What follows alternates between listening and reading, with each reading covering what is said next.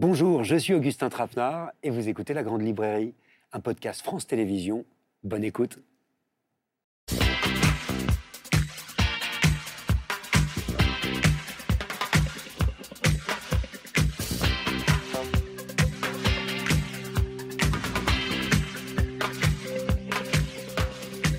Bonsoir, bienvenue dans la Grande Librairie en direct pendant une heure et demie avec des écrivains ce soir qui sont aussi, leurs livres en témoignent, de formidables lecteurs.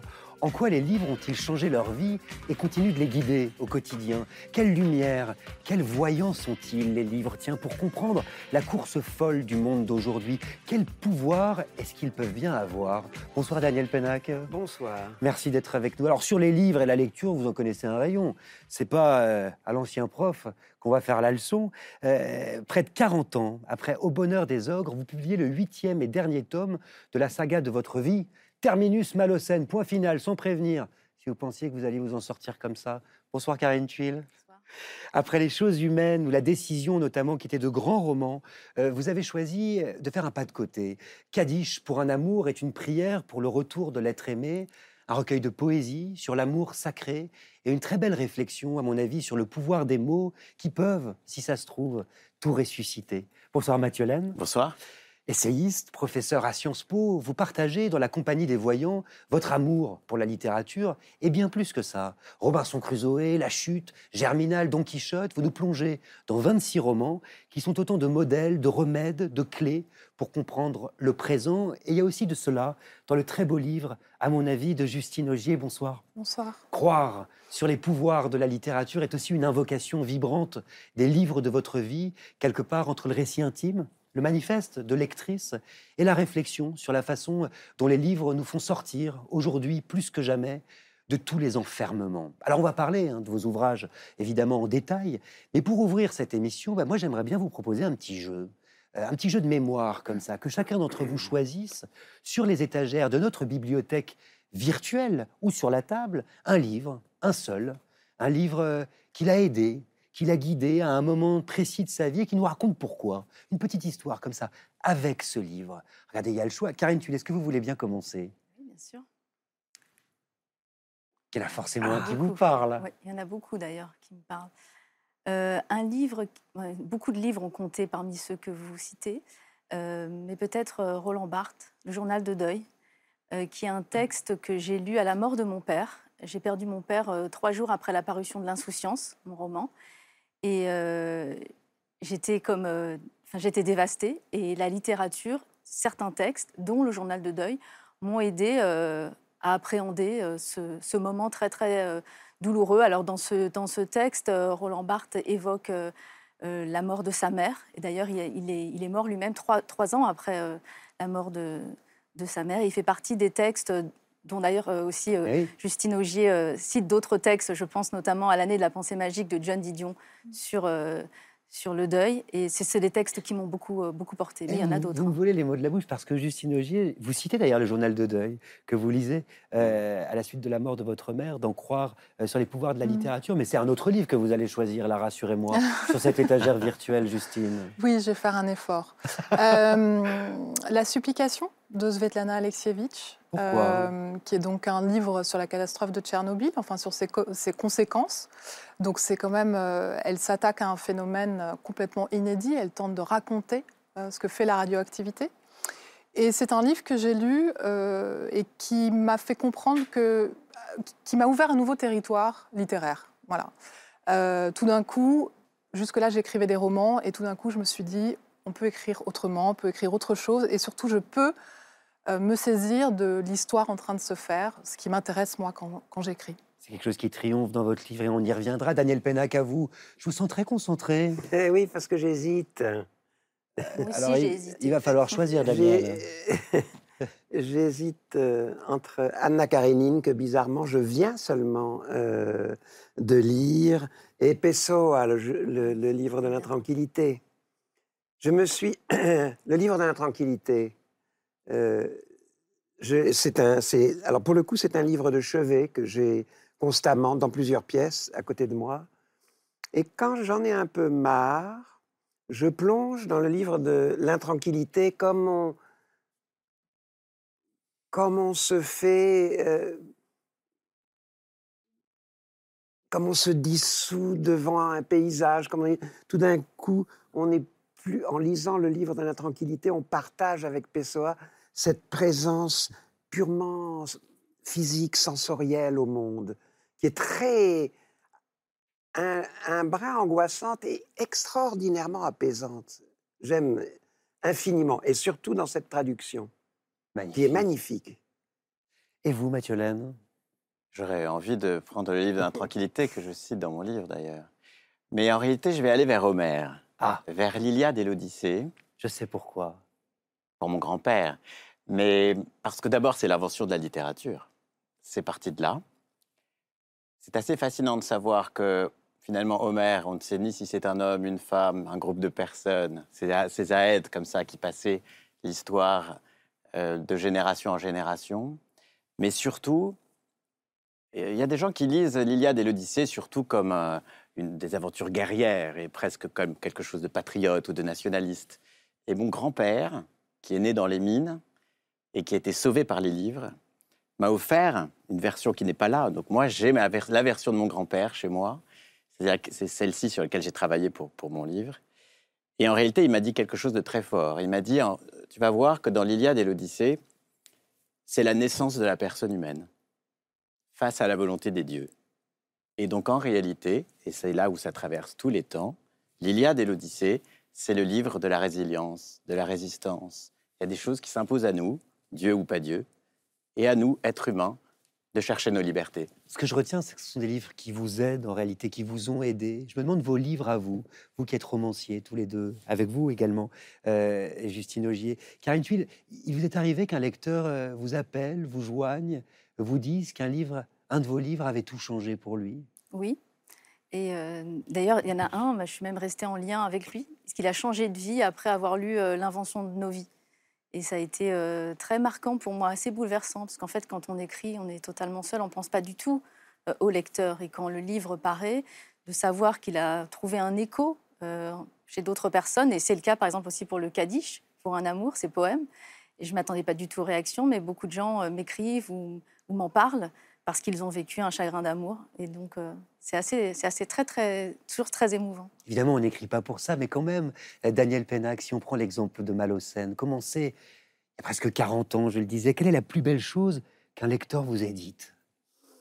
Ce sont des, des, des lettres, euh, euh, des lettres de gens hospitalisés, par exemple, qui m'ont dit euh, Vous m'avez aidé dans. Enfin, Malocène, cette tribu m'a aidé dans, la lutte contre mon, mon cancer, ou des choses comme ça. Bizarre, très, très, très, très prosaïque, très concrète. Par le rire c'est d'ailleurs la raison pour laquelle ensuite j'avais euh, dédié la, la fée carabine à la sécurité sociale. parce que j'avais reçu beaucoup de lettres. La Fée Carabine, qui était le deuxième tome euh, de la saga euh, Malocène, Terminus Malocène. En revanche, c'est le titre du huitième et dernier tome d'un cycle romanesque inauguré par Au bonheur des ogres. L'année, figurez-vous, j'ai appris à lire. Mon acte de naissance de lecteur, c'est quand même quelque chose. Mais surtout, euh, l'acte de naissance d'un certain Benjamin Malocène, ce bouc émissaire professionnel qui nous accompagne, je le disais, depuis près de 40 ans. Avec les années, la tribu Malocène n'a cessé de s'agrandir et de nouvelles têtes, toutes plus frappadingues les unes que les autres, ont fait leur apparition. Alors on est toujours dans le quartier de Belleville, à Paris, où l'ambiance est plus explosive que jamais. Dans le tome précédent, le cas Malocène, le fils de Benjamin, assisté de ses cousins germains, kidnappait un homme d'affaires. Manque de bol, un gang de truands dont le chef se fait appeler Pépère leur a volé le prisonnier ça a bien failli dégénérer. Il y a eu du règlement de compte.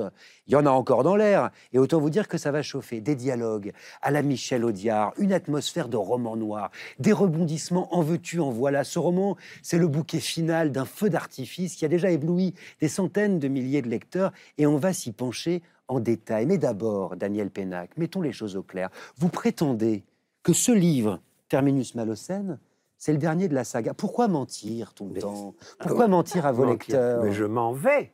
Je quitte. c'est le dernier que j'ai écrit. C'est sûr? Oui, c'est ça. C'est le dernier que vous avez écrit, il y en aura peut-être d'autres. Non, non, c'est le, le der des der. D'abord parce que, comme vous venez de nous le faire gentiment remarquer, 40 ans ont passé. Alors, évidemment, vous êtes devenu un grand garçon, moi je suis devenu un vieux machin Pas pendant ces que 40 ça. ans. Donc ça ne va pas durer indéfiniment.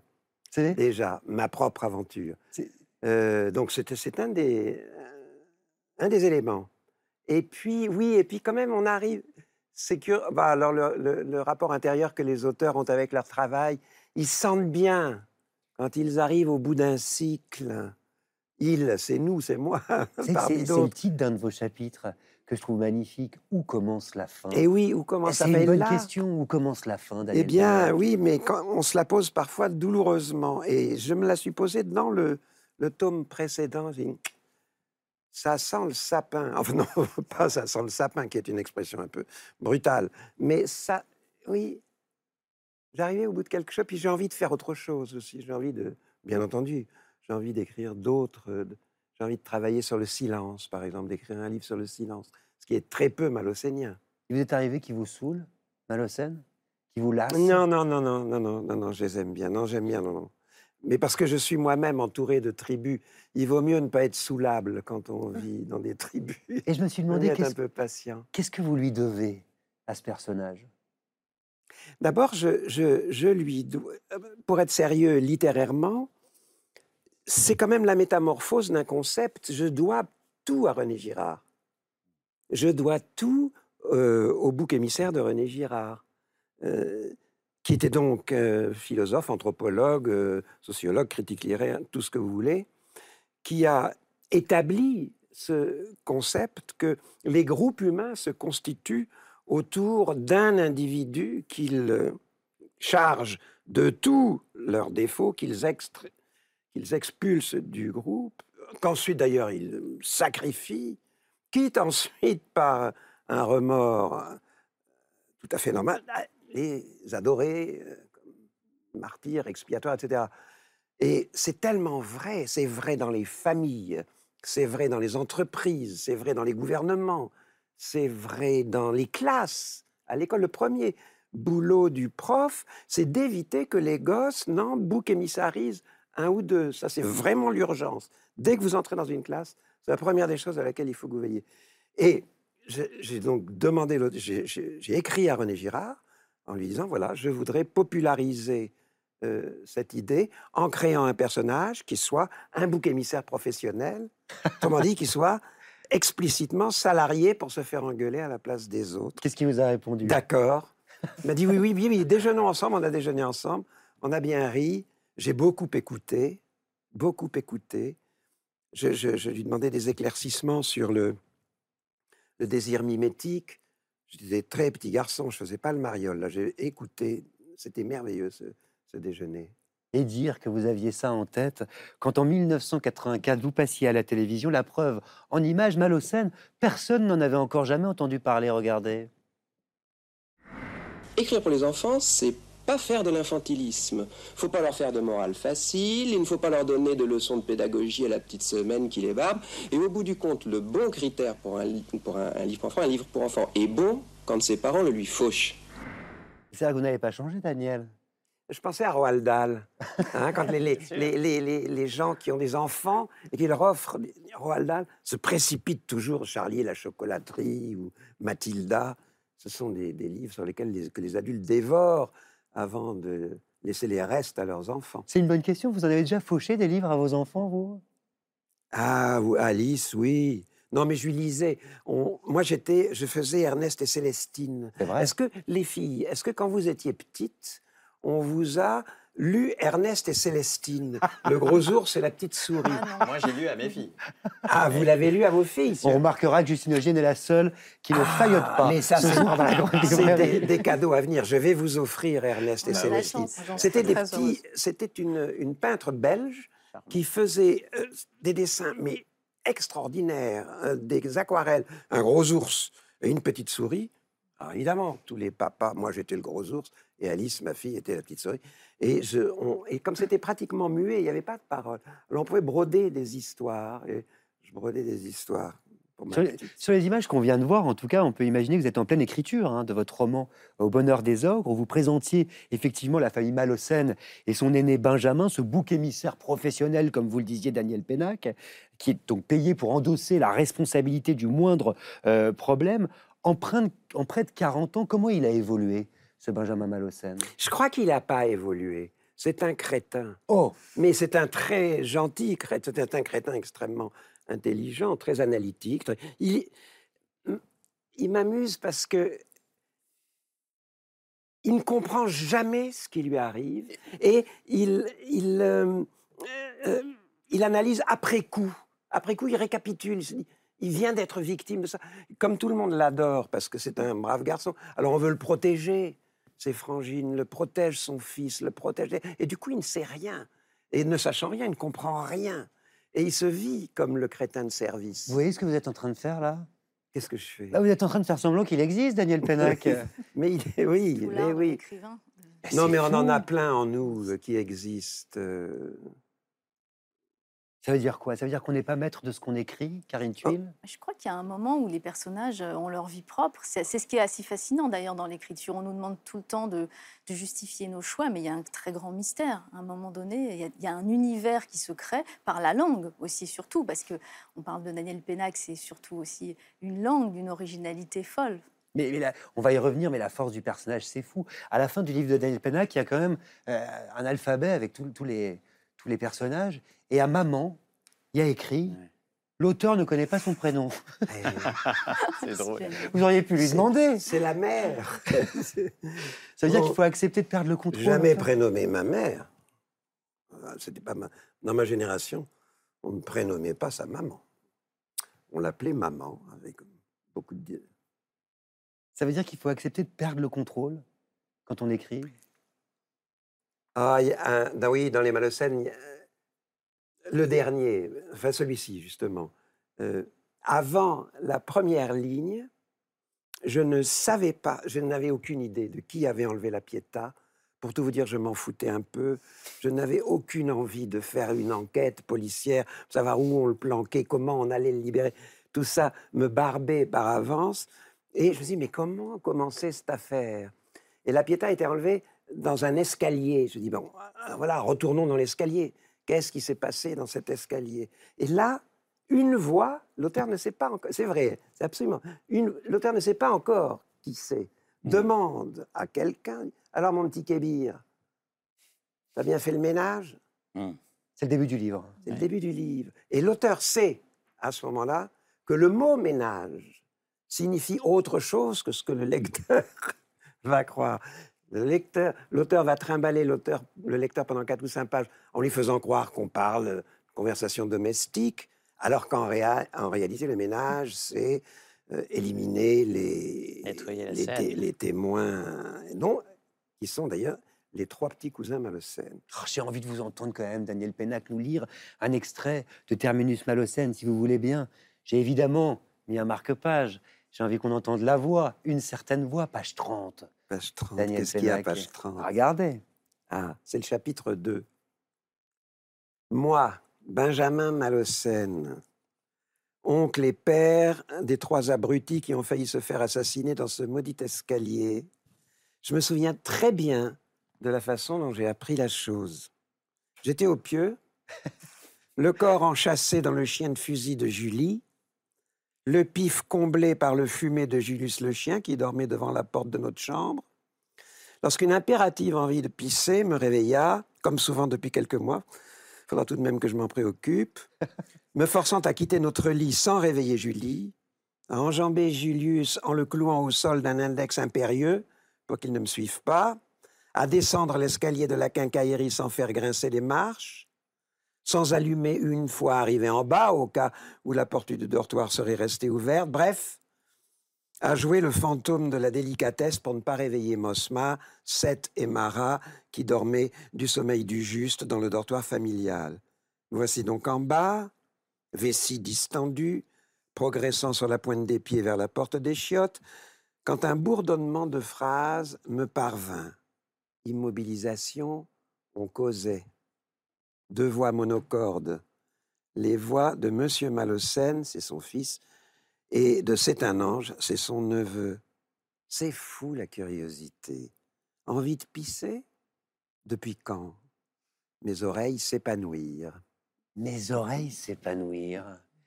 Quel outil est-ce que c'est, les oreilles, tiens, justement, pour un romancier, Daniel Pennac Ah, c'est bien utile. Surtout quand, quand on, on fait dans, dans l'oralité. Ce dernier, euh, ce dernier Malocène est, est assez oral. Beaucoup de dialogues, beaucoup de monologues intérieurs, beaucoup de, de croisements de monologues intérieurs. Et j'aime bien, je vais vous écouter par exemple.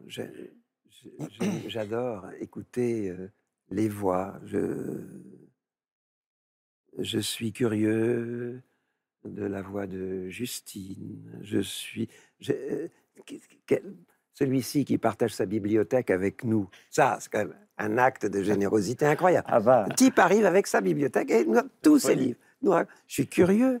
Et je me suis dit, quelle voix a-t-il? Et en même temps, dans, le, dans votre roman, il y a Seth qui lit à haute voix Oui, à sa grand-mère.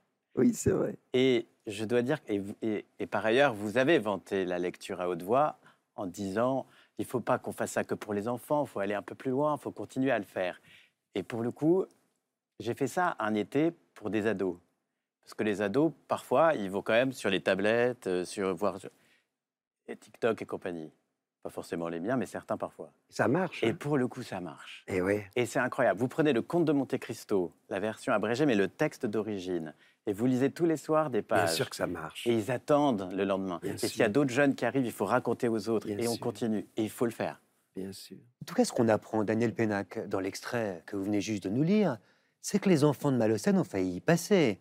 La faute à une bande de truands, je le disais, à la tête de laquelle se trouve un dénommé Pépère. C'est le grand méchant de ce tome, une sorte de pygmalion. D'ailleurs, pour ces recrues qu'il forme à l'art de la torture et du braquage, il est assez extraordinaire. Et vous dites que ce personnage, c'est une émanation de notre époque. Qu'est-ce que vous voulez dire par là?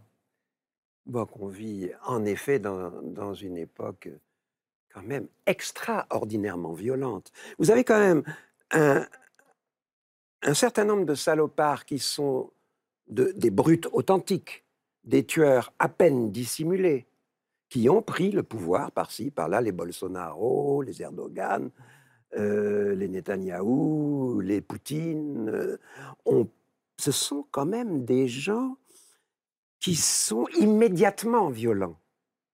Poutine passe directement à l'assassinat à la moindre contradiction. Ça fait peur.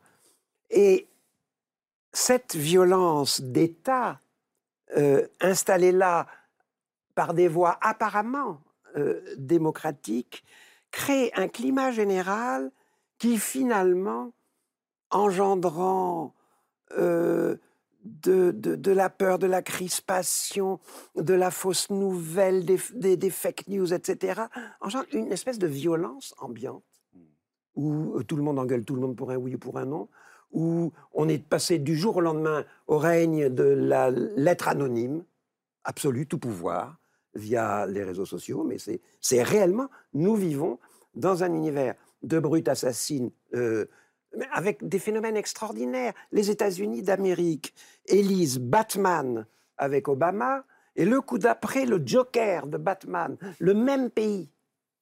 C'est d'une violence inouïe. Bien sûr.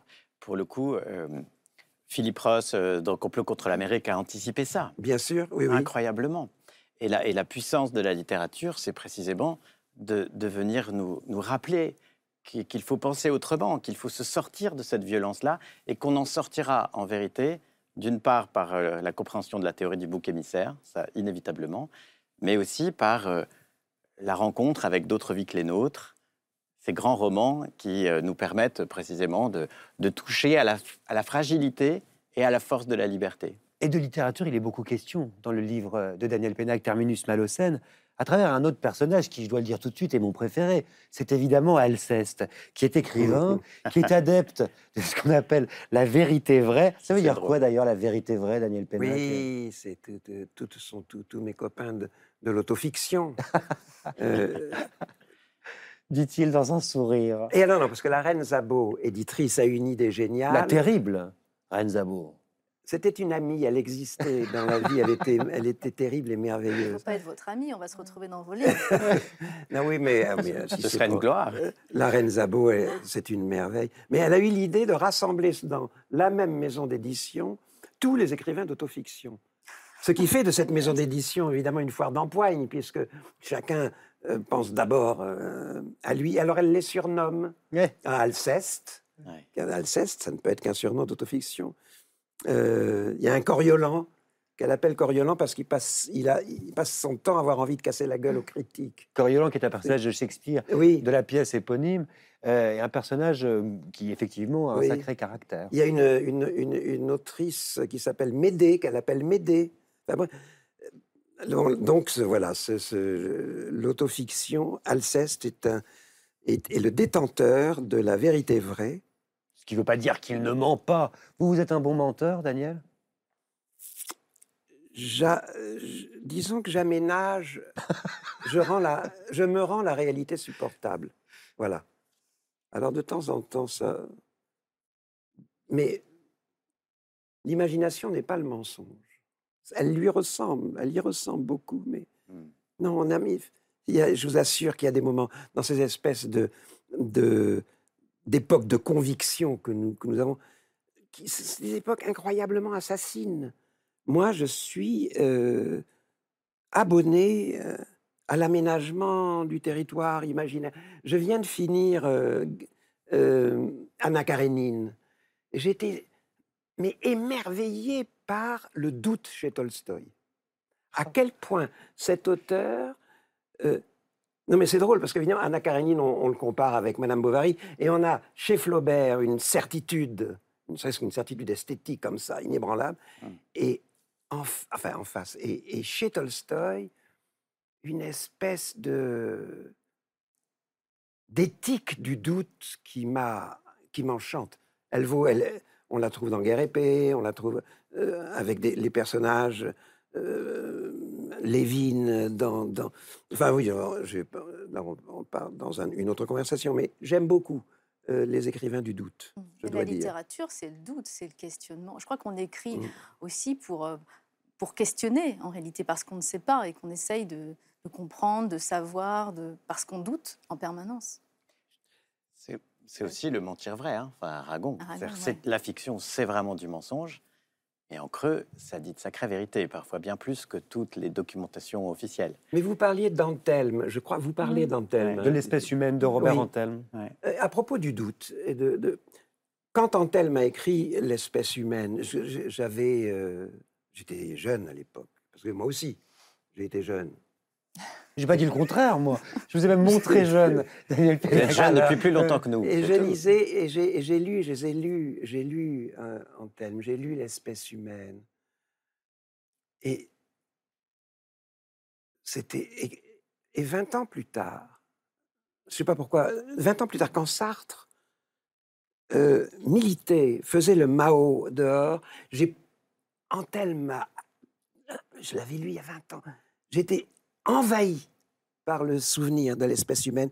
Et je me suis dit, mon Dieu, Sartre qui sincèrement, avec son espèce de conviction comme ça, milite de cette façon-là, si, si, euh, si tranquillement violente, pendant que, par les mécanismes décrits par Antelme dans, dans son livre, euh, en Chine, il y avoir des tas de gens qui sont en train de se faire massacrer avec euh, une bonne conscience totale. Et ça, quand j'ai lu L'espèce humaine, c'est ce qui m'est resté de ce livre. C'est que le principe des totalitarismes était là entièrement dans la souffrance de cet homme, dans la lucidité avec laquelle, en dépit de sa souffrance, il installait, euh, il a installé, en tout cas, il a installé le doute idéologique en moi, définitivement. Magnifique. L'espèce humaine, qui est l'unique livre qu'écrira Mm. Robert Antelme de Retour des camps, que vous mentionnez, Mm. euh, Justine Ogier. Et Ce qui m'a beaucoup touché dans votre lecture, c'est que vous rappelez l'importance de la littérature aussi dans les camps de concentration, au sein de ce livre-là, justement. Oui, au sein de celui-là et au sein de, de- de plein de livres finalement de la littérature des camps. euh, la littérature a toujours une place particulière chez Charlotte Delbo, chez Primo Levi, euh, chez Robert Antelme. Et Antelme, comme Lévy, ils sont devenus écrivains après les camps. Ils ne l'étaient pas euh, avant. Et cette littérature-là, je crois qu'elle euh, elle dit très bien euh, tout ce que ne peut pas la littérature. C'est-à-dire, il y a un indicible, irréductible. Justement, elle n'est pas faite voilà, de certitude. Il y a ce mystère-là qu'on ne peut pas, dont on ne peut pas venir à bout. Et en même temps, son pouvoir est incroyable. C'est absolument quand même sidérant que ces hommes-là, dans cette destruction-là, aient pensé qu'ils pouvaient raconter leur histoire, qu'ils pourraient être lus, ça demande, ça requiert une confiance dans la littérature et dans l'espèce humaine qui est proprement euh, fondamentale. Qui achète euh, contre un croûton de pain euh, C'est Charlotte Delbo qui, qui, qui, qui, échange une ration de pain pour, pour le, misanthrope. Oui, et vous dites... Et elle dit, elle dit qui a jamais payé un livre aussi cher. Ouais. Et dans l'espèce humaine, il y a cette scène assez extraordinaire, effectivement, où on récite Heureux qui, comme mm. Ulysse, C'est très, très beau. Et parce qu'ils s'y mettent, en fait, ils s'y mettent à plusieurs parce que parce qu'ils retrouvent pas les vers, etc. Et, et Anthelme parle d'une addition des forces. Vous voyez, comme on a envie d'entendre euh, Justine Augier, et on va en parler de son livre, mais j'espère qu'on vous aura donné quand même envie de lire Terminus Malocène de Daniel Penna, qui est publié chez Gallimard, explosif, joyeux, baroque à souhait. Quelque chose me dit qui vous donnera envie de vous replonger dans les précédents tomes de la saga Malocène, Au bonheur des ogres, je les cite, La fée carabine, La petite marchande de prose, Monsieur Malocène, des chrétiens et des morts, au fruit de la passion, Ils m'ont menti, et enfin celui-ci. Je voudrais en profiter, Daniel, aussi pour vous dire merci. Euh, au nom de vos lecteurs depuis 40 ans et au nom de la grande librairie aussi. Euh, c'est quelque chose d'énorme quand même, euh, cette saga. On va passer maintenant donc au livre euh, de, de, Justine Augier qui lui aussi risque de vous donner envie de lire plein d'autres livres pour prolonger justement ce plaisir. Peut-être vous vous souvenez d'un livre qui s'appelait De l'ardeur. C'était le titre d'un essai que Justine Augier avait fait paraître il y a six ans et qui dressait le portrait de la dissidente syrienne Razan Zaitouneh, figure de l'engagement pour les droits de l'homme et de la démocratie dans son pays. C'est aussi d'engagement euh, qu'il est question d'en croire, qui en est à bien des égards un prolongement. Ici, euh, précisément, c'est la littérature qui est un acte puissamment engagé. C'est un essai sur les pouvoirs de la littérature, le récit d'une éducation de lectrice, de sa bibliothèque aussi. C'est le portrait en creux de sa mère, Marielle de Sarnez, femme politique, disparue brutalement il y a deux ans. Et c'est l'exploration des liens entre une mère et sa fille, entre transmission, défiance, amour inconditionnel. Ce livre, magnifique, je dois dire, Justine Augier, euh, bah, c'est votre mère qui vous a convaincu euh, de le faire, de l'écrire, alors même que vous hésitiez, hein, euh, et qu'il lui restait que peu de temps à vivre. Elle vous dit, c'est assez magnifique, elle vous dit, il faut que tu l'écrives, ce livre sur la littérature et sur ses pouvoirs. Quand elle vous dit ça, quel déclic est-ce que c'est? Sur le coup, il n'y a pas de déclic. J'ai enregistré cette phrase, j'ai enregistré ce moment très précisément, hein, parce que je pense que c'est la seule phrase qu'elle a prononcée à ce moment-là. Et après sa mort, évidemment, ces mots me sont revenus. Euh, ce livre, j'avais voulu une première fois l'écrire pendant le confinement, euh, parce que dans l'isolement, dans l'enfermement, euh, dans, l'écrasement des perspectives, j'ai senti très fort, en fait, les pouvoirs de la littérature. Et puis, l'envie était passée. Et voilà, après la mort de ma mère, Évidemment, je ne pouvais plus ne pas écrire ce livre, et ça devenait forcément un autre livre, puisque euh, ma mère m'en avait passé commande et qu'elle était vouée à, l'habiter et à m'accompagner dans, l'écriture du livre. Et alors, parmi les différents pouvoirs que vous prêtez à la littérature, il y a celui de redonner au temps sa texture. Mmh. Et ça, je trouve ça très intéressant. Si on pense au confinement, d'ailleurs, dont vous parliez, et à la façon dont il a bouleversé notre rapport au temps, redonner au temps sa texture. Il faut nous mmh. expliquer.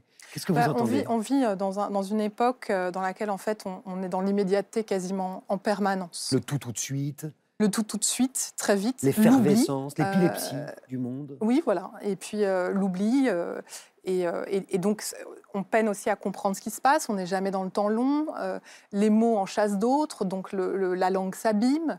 Enfin, et, par rapport à ça. Et, puis, l'immédiateté, c'est aussi bah, le passé qui est fermé et l'avenir aussi. Donc euh, il y a vraiment euh, une forme de désespoir euh, face à cette, dans cette immédiateté qui aussi nous fait percevoir les événements dans une forme de sidération permanente. Et ça, c'est très mauvais parce qu'on est dans des, des, réflexes de peur finalement face à ce qui advient. et la peur, les réflexes de peur, c'est jamais très très bon. C'est généralement ce qui pousse à se refermer sur soi ah, c'est intéressant, on l'entend bien euh, dans, vos, dans, votre bouche. Redonner de l'épaisseur au mmh. temps, c'est un acte profondément engagé. Alors, Je, pense qu'aujourd'hui, dans l'époque dans laquelle on vit, oui, c'est engagé. Et en ça, c'est un des aspects pour lesquels je pense la littérature aujourd'hui est nécessairement engagée, parce que c'est sa matière, le temps, à la littérature, pour le coup. La littérature, c'est vrai que c'est l'espace du temps long. On peut déployer sa pensée et on peut aussi penser contre soi-même. Et ça, c'est vraiment pour moi, euh, euh, c'est l'espace finalement où, se, vit la démocratie. Euh, quand vous parlez de, de l'engagement, de la politique, moi je considère que d'ailleurs la littérature est toujours politique. Quand on écrit, on est engagé euh, dans tous les domaines, dans toutes les sphères finalement de notre, où se déploie notre être. Et euh, moi, j'ai été, euh, j'ai été très touchée par votre, euh, Mm. par votre essai, par ces liens.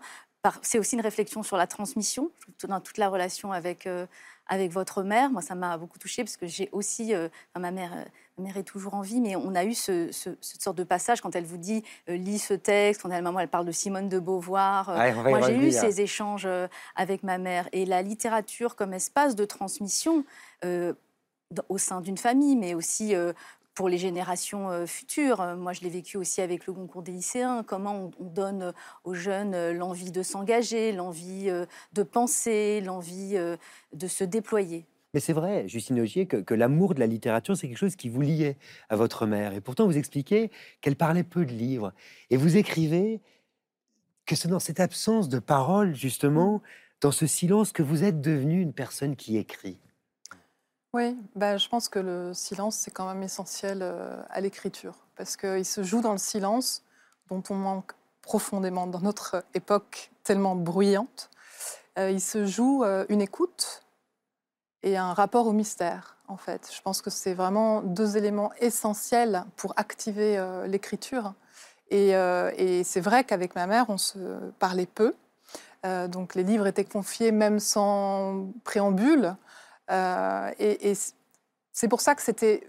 Et, ma mère donc avait cette grande pudeur et parlait d'elle après sa disparition. En fait, les livres m'offraient ce, euh, moyen de, l'approcher par truchement, en fait, euh, et de ne pas le faire de façon frontale.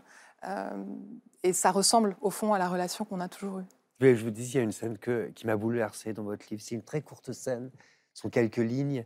Euh, vous avez 12 ans, je crois. Vous êtes dans un avion avec euh, votre maman. Et euh, je crois qu'elle est en train de lire un livre de Patricia Cornwell. Et à ce moment, à un moment donné, elle le pose, le livre.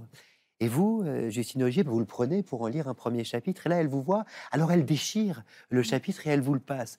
Et tout ce livre, vous allez le lire à deux, côte à côte. Elle va déchirer les pages petit à petit et vous le passez. Quel geste est-ce que c'est, ça, pour vous?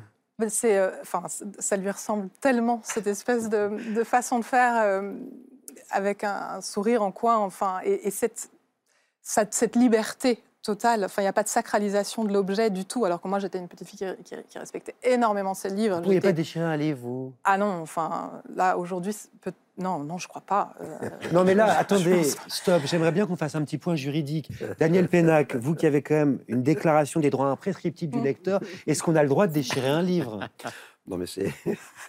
non, c'est le une vraie déchirer. question. Non, le, le dé- déchirer pour donner la première page à lire à sa fille, c'est adorable. D'accord. Oui, c'est un- c'est merveilleux. D'accord. Ah oui, oui, là, tout- là, c'est est beau. bien sûr. oui, je oui. pense que c'est, je crois pas que ça puisse se reproduire autrement dans la vie que d'être en train de lire le même livre avec quelqu'un, mais à côté. Enfin, c'est- il y, a- vraiment, euh, c'est, et c'est- c'est très à l'image de notre relation. Quand est-ce que vous avez cessé de lire les livres de votre mère? Parce que vous le racontez, ça aussi. Oui, c'est-à-dire que dans ce, dans ce livre, je, je, je relis les livres. Euh, euh, et ils se sont organisés, ces livres, curieusement, un peu malgré moi. Il y a les livres qu'elle m'a conseillés, les livres que j'ai lus pour m'éloigner d'elle, donc je vais y venir, les livres dans lesquels on s'est retrouvés, et puis les, livres qui m'ont aidé à tenir en son absence.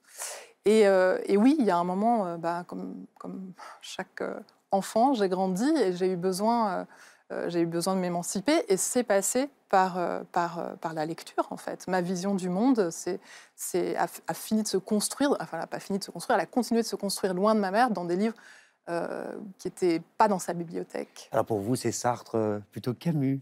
C'est euh, Marguerite Duras plutôt que Marguerite Yourcenar. Pour vous, c'était quoi, Mathieu Laine tiens Moi, moi, j'étais plus Camus et j'étais plus Marguerite. Non, mais par rapport à vos mais- parents. Ah, par rapport à mes, alors plutôt par rapport à mes, à mes grands-parents. hein. Euh, moi, j'ai, en fait, j'ai plutôt, comme, comme vous, Justine, ça m'a tellement touché votre livre. euh, je- moi, je suis resté dans le sillon des livres de mes grands-parents. Vous n'avez pas fait de crise d'adolescence, Mathieu? J'ai fait une autre façon de crise d'adolescence, une autre forme. Mais je suis resté et après j'ai élargi. hein. J'ai élargi, j'ai élargi. Et, et- et- et je suis allé, pour le coup, vers Proust, mais très tard. À 40 ans, j'ai jamais réussi, jamais réussi. Mon grand-père n'a jamais réussi. À 97 ans, c'était fini, il n'a jamais réussi. Et moi, j'ai réussi enfin, grâce à Antoine Compagnon, parce qu'il a donné un cours merveilleux au Collège de France qui s'appelait Proust en 1913, que j'ai juste écouté. Et, et c'est comme s'il m'avait pris par la main. J'y suis allé pas à pas, et petit à petit, je suis parti. Et, et le monde est différent. Comme quoi, on peut avoir de l'espoir. Mais, mais moi, Mais- ça- mais, les- moi, je fais un lien entre votre livre et Mémoires d'Adrien. En plus, vous avez le- la version de votre mère, euh, jolie, magnifique. Et en fait, il y a, il y a un parallèle entre vos livres. Parce que dans la transmission d'Adrien, il y a la même chose entre votre mère et vous, et désormais entre vous et vos lecteurs. Parce que vous mélangez votre vie, vos livres, ce que, vos, évolutions politiques. J'ai vraiment vu un parallèle, parce qu'il le disait, lui, hein, sa patrie, c'était les livres. Et on voit bien que passer par les livres pour retrouver une personne qui a disparu, c'est un chemin euh, profond. Et c'est vraiment ce qui, ce qui m'a Alors. Il y a quand même des livres de votre mère que vous avez gardés, euh, Justine Ouais. Ogier, euh, et qui sont euh, le lieu, c'est très beau, d'un lien et d'un dialogue entre vous deux. Un dialogue qui continue, d'ailleurs, même après sa mort. Je pense notamment à un recueil de poèmes, Mm. un recueil de poèmes d'Aragon. Ce livre, il est posé sur la table euh, devant vous, et je sais euh, qu'il vous raconte quelque chose, Mhm. ce recueil. Oui, ce, ce recueil d'Aragon, en fait, euh, après la mort de ma mère, quelques jours après, j'avais déjà parlé euh, d'elle euh, à l'église et il y avait la mise en terre qui arrivait. Et là, j'avais plus de mots. J'avais, je- il me restait plus de mots. Mais je, voulais en prononcer au, cimetière, c'était important. Et donc, j'ai eu ce geste extrêmement familier. Avant, je me rendais même pas compte que j'avais ce geste, mais je me suis tournée vers ma bibliothèque pour euh, chercher de secours. Et de façon très mystérieuse, ma main a été guidée vers ce recueil d'Aragon, que je connais pas très bien, honnêtement. Et j'ai saisi le livre, c'est le premier livre que j'ai pris dans ma bibliothèque. Et le livre s'est ouvert tout seul. Et il s'est ouvert tout seul parce qu'en fait, il y avait une carte de visite de ma mère qui était coincée entre deux pages. Et, euh, et là, je suis rentrée dans. Enfin, j'étais certaine voilà, qu'elle m'adressait euh, qu'elle m'adressait un message. J'ai- poursuivi ma lecture et je suis tombée sur une strophe encadrée de- par sa main qui parlait d'une mise en terre. Ouais. Donc, c'est euh, c'est un signe, c'est sûr. voilà, en tout cas, ça a ouvert une, une- une longue période, euh, peut-être, euh, on peut dire, à- à- dans une, une forme de folie, mais je pense comme très souvent les endeuillés. Euh, C'est-à-dire qu'on cherche, on Oui. cherche des signes, on est extrêmement à l'écoute, extrêmement attentif de tout ce qui peut nous faire signe. Moi, je trouve ça Si bouleversant. on le retrouvait, si on essayait de la retrouver, cette strophe, parce que ça m'a On peut frappé. Et alors, c'est- c'était un rêve. Pap, pap, pap, il aurait Ce mieux rêve valu le modeste et taire. fou. Ouais. C'était un rêve 192. modeste et fou. c'est Il aurait mieux valu le taire. Vous savez bien que j'avais prévu le coup. Qu'on me mette. C'est un rêve modeste et fou. Il aurait mieux valu le taire. Vous me, vous me mettrez avec en terre comme une Comme étoile, une étoile au fond dans d'un un trou. Trou. En tout cas, ce que ça suggère, Daniel Pénac, Karine Thuil, Mathieu Laine, et c'est intéressant, c'est qu'on tombe parfois en ouvrant un livre sur des phrases qui sont comme des réponses aux questions qu'on se pose, euh, tout simplement. Vous, vous parlez de fil d'Ariane à un moment donné, Oui, il y a un pour nous côté sortir mage. des labyrinthes de notre vie. C'est vrai qu'il y a un côté euh, mage romantique, mage romanesque. Et, et c'est troublant ce que, vous, ce, que vous évoquez parce que cette attirance vers un livre, presque mystique, hein, pardon, hein, mais pour aller vers ce sur quoi on a, ce pourquoi on a besoin d'aide. Trouver refuge, en fait. On trouve refuge dans la, bibliothèque, mais ce n'est pas qu'un exercice intellectuel, ça nous envoûte véritablement. Et il y a quelque chose de magique dans la littérature, profondément. Oui, et puis un livre en appelle un autre. Moi, j'adore quand on découvre un texte et puis dans ce texte, euh, l'auteur évoque un autre livre et vous allez découvrir ce texte. Et dans chaque situation de la vie, on trouve euh, des livres qui nous aident à supporter certaines épreuves. Et à la fin, il semble qu'on est aussi le produit de nos lectures. On est constitué par tous ces textes, par toutes ces phrases, par tous ces auteurs qui nous ont traversés, qui nous ont portés, qui nous ont, euh, euh, qui nous ont aidés à, à- à devenir les êtres que nous sommes. Et le, ce, ce- ce petit quatrain d'Aragon a fait résonner en moi euh, des vers de Sandrars que j'avais complètement oubliés et qui disent ceci, qui disent Rien n'a changé, Seigneur, depuis que tu n'es plus le roi. le mal s'est fait une béquille de ta croix. Va savoir pourquoi. Mmh. Rien à voir. Mais je li- lis votre, vos Mhm. quatre vers d'Aragon. Bing Ces vers de Sandrard s'apparaissent. Je vois dans le livre de Justine Augier cette citation euh, de Marguerite Duras, Le désespoir, euh, je l'ai entrevu, c'est de croire qu'il n'y aura aucun livre capable de m'aider à comprendre ce que je vis. Pardon, c'est une phrase d'Annie Arnaud, Ernaux. ouais. Et de croire que je ne pourrais écrire un tel livre. Mm. Je me suis demandé au fond, Justine Augier, euh, dans quelle mesure est-ce que vous écrivez aussi pour lutter tout simplement contre ce désespoir collectif? Euh, je sais pas si j'écris contre le désespoir. euh, en tout cas, euh, euh, j'essaye d'écrire, euh, de, de- de trouver des sources de, lumière, ouais, de, des- lueurs. Oui, ça, ça, guide mon, écriture. Je pense qu'il y a le désespoir collectif, il y a la grande obscurité, et puis il y a ce qu'on peut repérer euh, dedans. euh, et qui donne envie de croire, justement.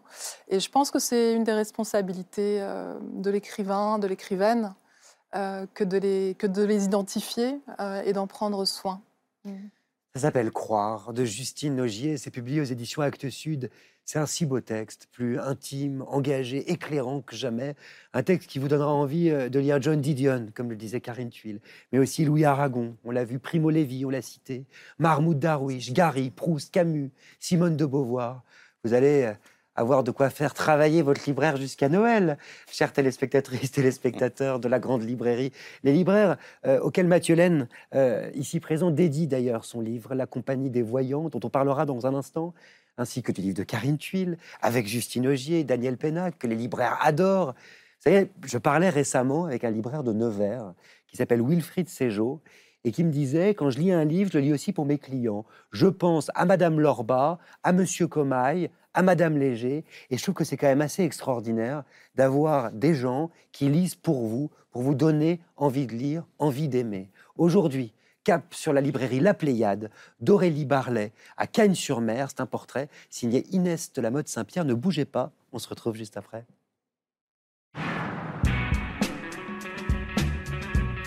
Je suis une vraie boulimique de livres. À côté de mon lit, il y a une vraie muraille. Je lis des dizaines de livres à la fois. J'ai grandi dans une famille où on n'avait pas de livres. J'ai écumé euh, tous les rayonnages de la petite bibliothèque municipale euh, de mon village. Et l'école a joué un grand rôle euh, dans mon accès aux mots qui ont vraiment changé ma vie à partir de là. La lecture, elle m'apporte toutes les vies que je n'ai pas. Avec Virginie, quand on a repris la librairie, j'avais l'impression d'avoir trouvé ma maison. La Pléiade, c'est un hommage au pouvoir de la littérature. Je pense que le pouvoir d'un livre est immense. Un, un livre, ça peut tout. On n'est pas les seuls à avoir nos murailles de livres. Chaque lecteur entre, choisir un livre qui va ajouter à sa propre muraille, construite d'écrivains qu'ils ont lus, qu'ils vont lire, qu'ils ne liront peut-être jamais. Mais tous ces noms, tous ces livres autour de nous, on en a besoin pour avancer.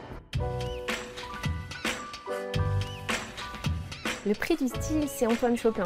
C'est la précision, la précision du style, la précision des émotions.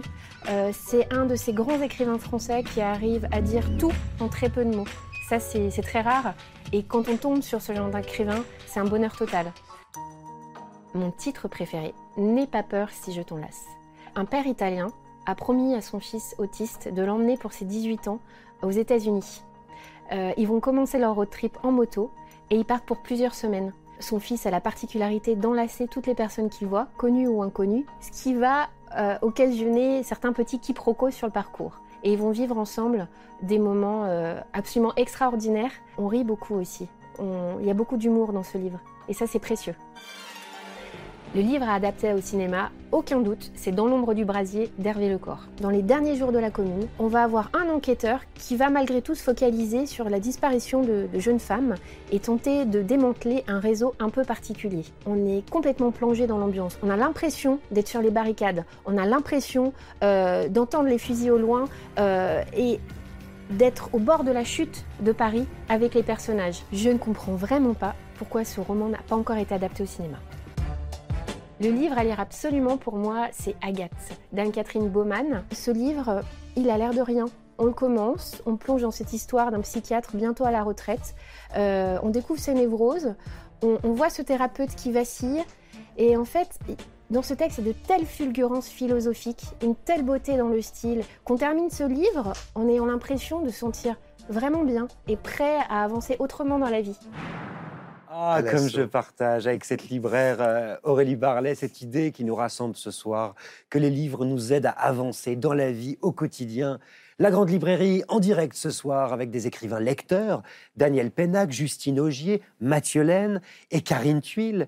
Karine Tuile, dont vous vous souvenez peut-être euh, des romans, Les choses humaines ou encore La décision, qui viennent paraître en poche aux éditions Folio, des romans qui touchent souvent à des sujets de société complexes que la littérature permet justement de déplier.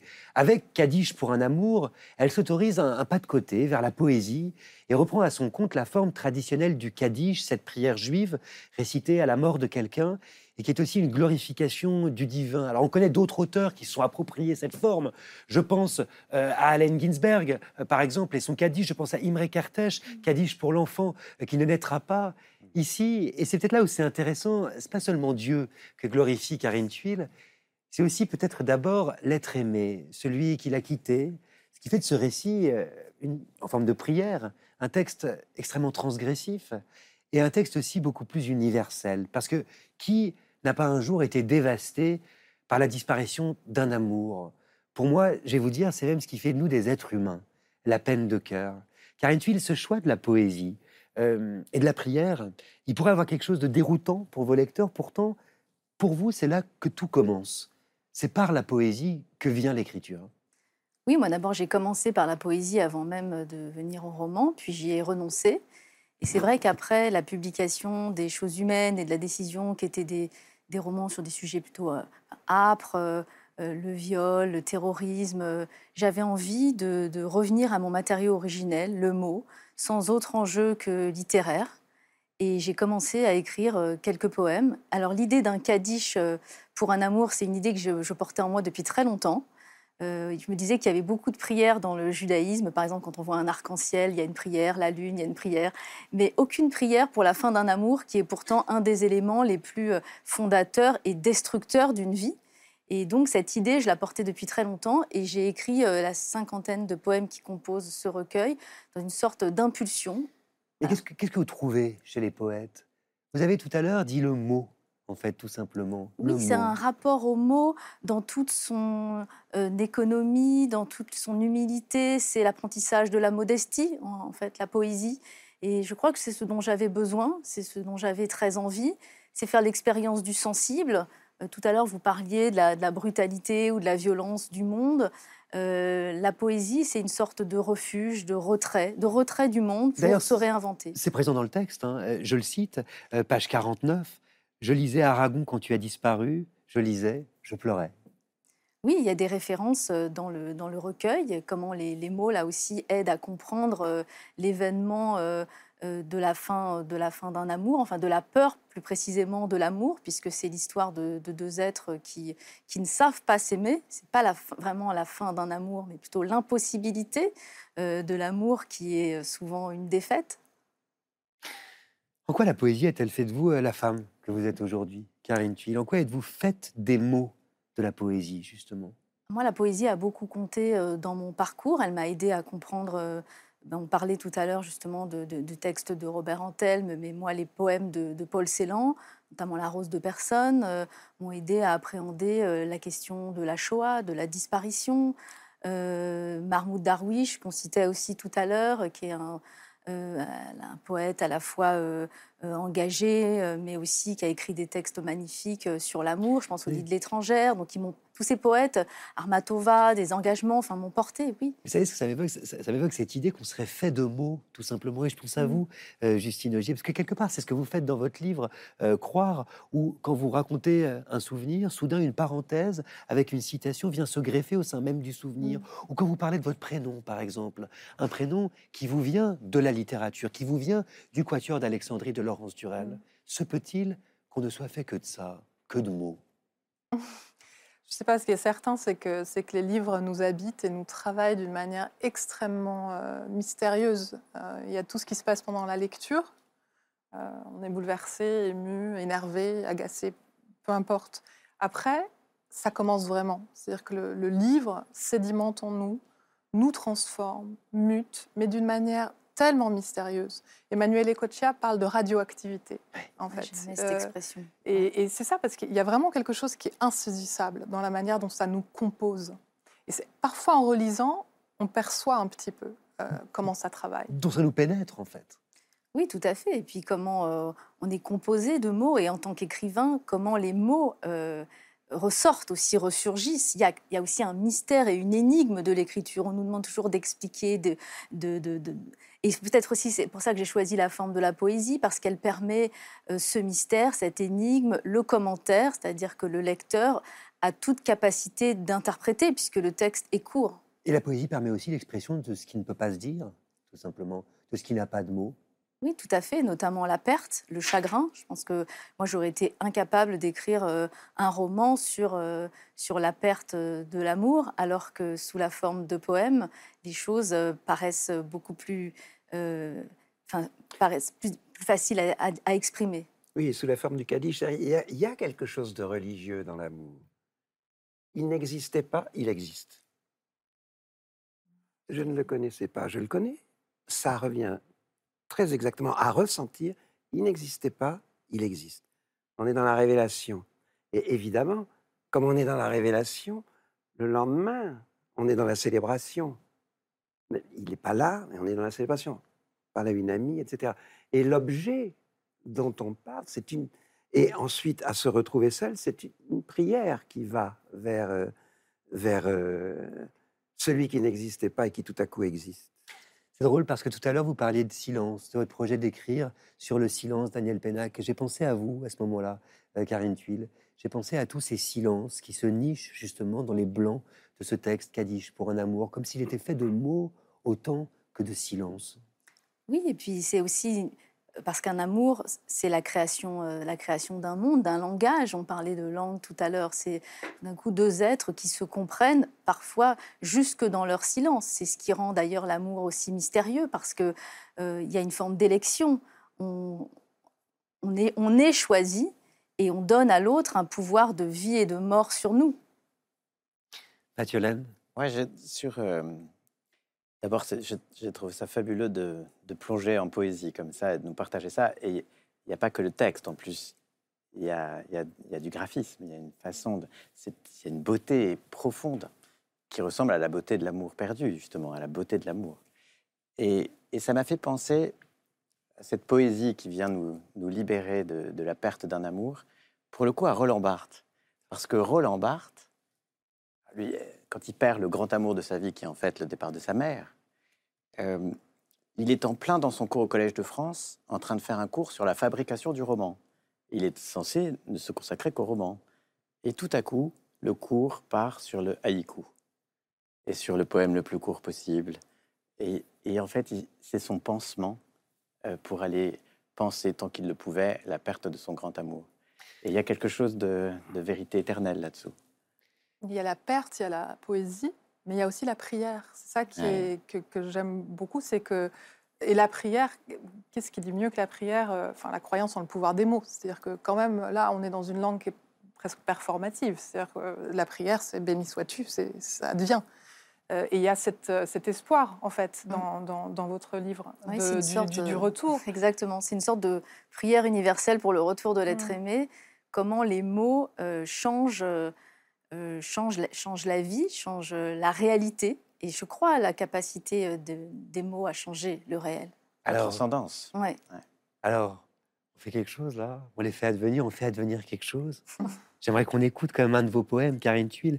Et euh, je vous demande d'accueillir, c'est une surprise, euh, la chanteuse, musicienne, autrice Aurélie Saada, qui a accepté de se joindre à nous ce soir pour nous lire euh, un de vos textes. Bonsoir, Bonsoir. merci d'être avec nous. Bah, merci et bravo. Merci. On vous écoute. J'ai substitué l'amour d'une terre à celui d'un homme qui ne savait pas aimer. Je n'ai plus peur. J'avance à l'aube sans masque, le vent brûlant du Negev gifle ma peau. Tu es mon horizon, mon âme vivante. Tu es le souffle, de ta bouche à la mienne. Je suis ta femme. Je ne serai jamais à toi. Je n'ai plus peur. Je marche de nuit sans lumière. Le vent froid du Golan griffe mon âme. Tu es mon arme, la vie promise. Tu es le couteau. De ta main à mon cœur, de ta main à ma tête, je suis ton double. Je ne serai jamais à toi. Tes ennemis sont les miens. Ils disent, il ne peut pas aimer. Ils disent, méfie-toi de lui. Tu es la proie et lui le prédateur. Tu es le jouet et lui l'enfant. Ils ne savent pas qui je suis. Peuple à la nuque raide, j'avance sans crainte. Partout. Soyons droits. Soyons ensemble. Défions-nous. Marchons, main dans la main, dans le Negev silencieux. Toi et moi, sous le talit tendu, il n'y a rien que nos souffles.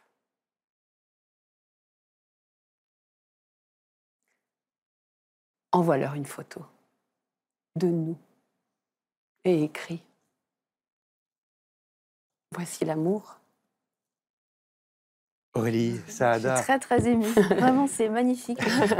En direct sur France C'est- 5 dans la Grande Librairie. Très très émouvant. Un poème de Karine Thuil, extrait de son Kaddish pour un amour. Ce texte, Aurélie Saada, que, que vous semblez déclamer, réciter presque par cœur, qu'est-ce qui fait résonner en vous? Alors, je crois que quand on a aimé fort et qu'on vit avec un amour qui s'est qui est mort, euh, c'est euh, c'est quelque chose de très vivant en nous, euh, une histoire d'amour terminée. C'est voilà. Et, et ça m'a bouleversée en fait ce que vous avez écrit parce que parce que c'est c'est magnifique une histoire d'amour terminée aussi. Attendez, on en était au point où, si ça se trouve, rien qu'en l'invoquant, ça peut revenir. Mais on à, la- à la fin, à la fin je, je dis que l'être aimé revient. Alors, c'est- oh, ça y est, elle lui feuille son livre. Oh. Karine non, ça me touche énormément. D'abord parce que j'a- j'aime beaucoup votre travail, donc vraiment je suis très touchée que vous lisiez euh, euh, mon poème. Et d'ailleurs, euh, en hébreu, le, le mot, le mot shir, c'est veut dire chant et poème. Donc euh, la- une chanteuse est aussi une poétesse. C'est ça, ce qu'on entend ici, c'est vraiment l'invocation, justement, euh, cette, euh, ce chant, en réalité. euh, Et, et c'est à se demander d'ailleurs si ces poèmes ne sont fa- pas faits pour être dits tout haut, tout fort, pour être déclamés, pour être proférés, pour être peut-être chantés. Oui, bien sûr, c'est d'ailleurs dans la tradition, euh, dans la di- tradition hébraïque, comme le Cantique des Cantiques. C'est des, c'est des- des textes qu'on lit à haute voix, qui nous habitent, qui nous portent. Et les prières sont chantées d'ailleurs. les euh, prières sont chantées. D'ailleurs, certains poèmes sont inspirés euh, de la prière qui est euh, chantée le jour de Kippour, le jour du grand pardon. Et, euh, ce sont des poèmes qui ont été écrits par, euh, par, euh, par Abraham Ibn Ezra. Donc la prière elle-même est composée de deux poèmes, de véritables poèmes. Et puis ce poème que vous avez lu, Aurélie Saada, on l'entend quand même, c'est un poème euh, où, résonne la musique de l'exil, la puissance du lien qui, vous unit aussi à la culture hébraïque. Affirmer ce lien pour vous, euh, Karine Thuil, qui avait grandi avec des parents qui au contraire ont tout fait pour cacher leur identité, quel sens est-ce que ça a? Ah bah, C'était même surprenant d'écrire ce kaddish, puisque moi j'ai grandi dans une famille euh, déjudaïsée, très assimilée, on ne prononçait même pas le mot juif, hein, et que tout d'un coup, euh, dans ce recueil, euh, apparaissent ces notions euh, d'alliance. C'est les questions d'ailleurs de l'alliance envers un être aimé et l'alliance aussi à un peuple. Et c'était mys- mystérieux, mais là encore, je n'ai pas euh, toutes les clés. C'est tous les mystères de l'écriture, comment à un moment donné, une identité qui a été refoulée ressurgit à travers la littérature. Mais ce qui est intéressant dans votre réinterprétation du Kaddish, que vous reprenez même jusqu'à l'alphabet hein, euh, dans, dans le texte, c'est que vous êtes aussi, je le disais tout à l'heure, du côté de la transgression. Je pense par exemple à un poème qui s'appelle Selon la loi, page 72, où il y a cette idée quand même que aimer, si ça se trouve, c'est peut-être toujours déjà transgressé. Oui, c'est ce qui m'intéressait aussi dans, dans- dans ce recueil, c'était de prendre les codes de la loi juive et de les subvertir, de les subvertir pardon, euh, de les transgresser. Euh, par exemple, dans les lois du deuil, on doit recouvrir les miroirs euh, de drap blanc, symbole de vanité, l'image. Et, euh, et elle raconte, la narratrice, qu'elle va recouvrir les miroirs des draps dans lesquels ils se sont aimés. Euh, donc j'aime bien cette idée où à un moment il cherche le dixième homme parce qu'il faut dix hommes pour réciter un kaddish et en fait elle va chercher une femme. Donc j'aime bien l'idée de, voilà, de jouer avec ces codes-là euh, parce que euh, la- l'amour est une, est une transgression, est une folie, est une, est une révolte. euh, oui, c'est Oui. toujours un acte aussi euh, euh, contre, contre la société parce qu'on est deux contre les autres. Aurélie, Saada Oui, l'amour est fou. de toute façon, euh, c'est vrai que c'est- c'est c'est sûr que c'est une, une folie, une transgression, un danger, un- une révolution. un- euh, Qu'est-ce qu'on transgresse quand on aime Daniel Pénac On peut. Non, mais le problème, c'est l'objet. Karine dit à un moment donné, tu ne m'aimais pas, tu aimais l'amour. Et là aussi, on rejoint le, le- le religieux. C'est plus facile d'aimer l'amour que d'aimer quelqu'un. Et c'est ce qui fait crée bien des malentendus dans les couples. Non Vous avez l'air de parler en connaissance de cause, Daniel Je Pénac. connais très bien le sujet, visiblement Daniel Pénac. Mais il Bah, a vécu pépère. Il a aimé. Ah, ne vous appelez pas Pépère parce qu'après Ah avoir lu votre livre, on a compris que Pépère, c'était pas forcément la bonne idée. En tout cas, moi, ce qui me plaît dans cette idée de transgression, c'est que ça dit aussi quelque chose sur l'acte d'écrire. Et ça rejoint peut-être l'idée d'engagement dont nous parlait tout à l'heure euh, Justine Augier au fond. Qu'est-ce qu'on transgresse quand on écrit, tout simplement?